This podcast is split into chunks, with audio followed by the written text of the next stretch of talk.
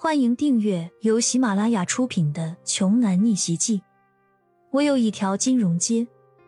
作者：山楂冰糖，由丹丹在发呆和创作实验室的小伙伴们为你完美演绎。第三百二十五章，看着二叔被吓一跳，骄阳心里那个爽啊，跟六月的天喝了一口冰镇雪碧一样爽。还真是近墨者黑呀！跟着骄阳就学会吹牛了。焦二叔斜着瞟了骄阳一眼，脸上尽是鄙视。爽劲还没下去的骄阳，被一盆子冷水浇了彻底，想反驳，但还是把话压了下去。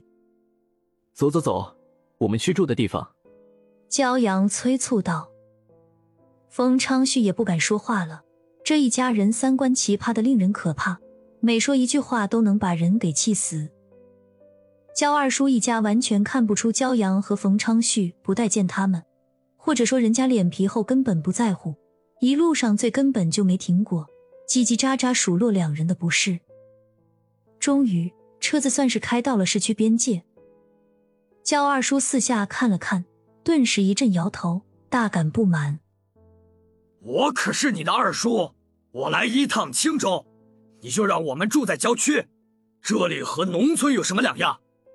冯昌旭脸色发黑，要不是顾忌这是骄阳的亲人，恐怕早就把这一家丢在路上了。终于，车子开到了冯氏地产的别墅群。看到门口烫金的冯氏别墅群的时候，焦二叔一家的眼睛都亮了。哇塞，大别野！焦阳和冯昌旭一个没忍住就笑了出来。你们笑什么？焦二叔鄙视说。我告诉你，这可是别野，电视里见过没？这是有钱人住的地方。算了算了，说了你也不懂。刚才在你家都没看有电视。就在焦二叔喋喋不休的时候，冯昌旭已经把车子转了头，准备开进去。喂喂，你昏头了吧？这种地方是你们能进的吗？快走，别野里的人都不好惹。快走。小心被保安逮住，罚你钱。可是还没等焦二叔说完，就愣住了。保安不仅没有罚钱，还回了个礼，并恭敬的说：“少爷好。”谁是少爷？哪个少爷？焦二叔满头雾水。他们在叫谁少爷？焦二叔一下子有点懵。焦阳也没理他，反倒是冯昌旭说。叔，这是保安对这里住户问候的一种方式。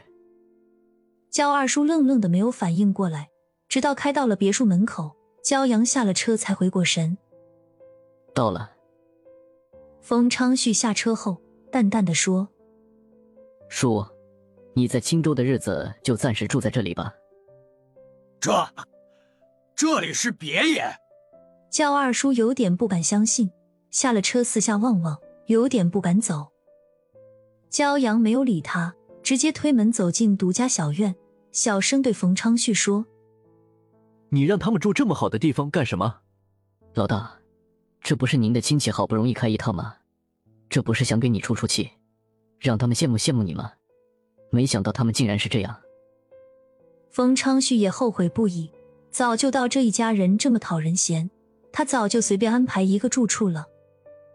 哎，等等我。焦二叔提着行李跟了上来。冯昌旭说：“叔，这里面的家具什么的都很齐全，家电也是现成的，您直接用就行了。”哎呀，小杨啊，没想到你还有本事搞到这种地方，不应该啊！你不应该有这本事啊！焦二叔一家把行李放在玄关，在屋子里看看这，摸了摸那，既震惊又兴奋，还羡慕。哼，我怎么就不应该有这本事了？我给你们找地方住，还犯法了吗？焦阳听他说话，气就不打一处来。焦二叔一点都没有介意焦阳的态度，反倒是一屁股坐在了沙发上，上下颠了颠。这沙发坐着真舒服。焦二叔又拍又颠的，一脸羡慕。冯昌旭说：“还凑合吧，这可是焦大哥特意给您一家准备的，还满意吗？本集播讲完毕，想听更多精彩内容，欢迎关注“丹丹在发呆”。